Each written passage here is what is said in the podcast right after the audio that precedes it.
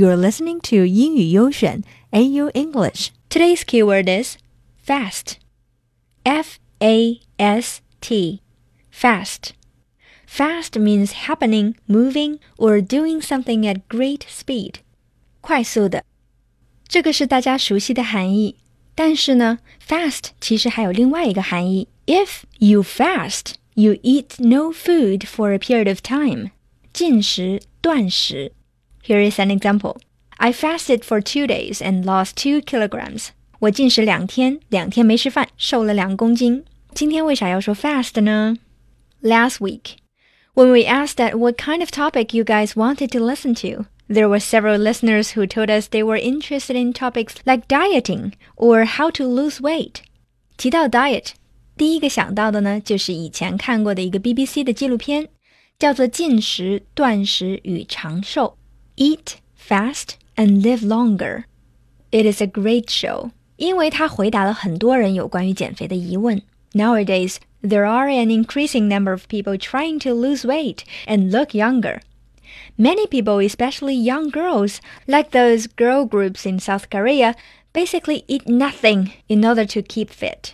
但是呢，普通人真的很难做到像韩国女子组合那样严格的控制饮食。传说中 South Korean girl groups like Girls' Generation, AOA, and Park Boram only eat chicken breast, sweet potatoes, and vegetables almost every day. 在这些女歌手发专辑之前，或者有重要活动之前，they can fast for days, just hoping to look their best in front of cameras. It is torture. 臣妾真的做不到啊！而且健康比漂亮还是重要一点点的吧。所以今天想跟大家分享之前看过的 BBC 这个节目。In this BBC show, Eat Fast and Live Longer, the reporter Michael Mosley introduced several ways that are not only easier to use but also look more scientific. In this show, Michael has set himself a goal. He wants to live longer, stay younger, and lose weight at the same time. 他采访了美国几所顶尖科研院所 ，and he personally tried the ways recommended by those experts he discovers the powerful new science behind the ancient idea of fasting, and he thinks he has found a way of doing it that still allows him to enjoy his food. 片中的这位英国记者最后使用五加二进食法，还是不错的。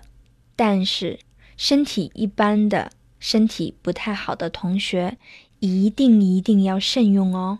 Always remember, being healthy is more important than being pretty. Being healthy is number one. So, do you have your own ways to lose weight? 你有没有什么减肥成功的方法或者经验教训可以分享给大家呢？Tell us on our WeChat. Search for AYO English, A Y O English. 我吃饭去啦，吃饱了才有力气减肥呢。Talk to you next time.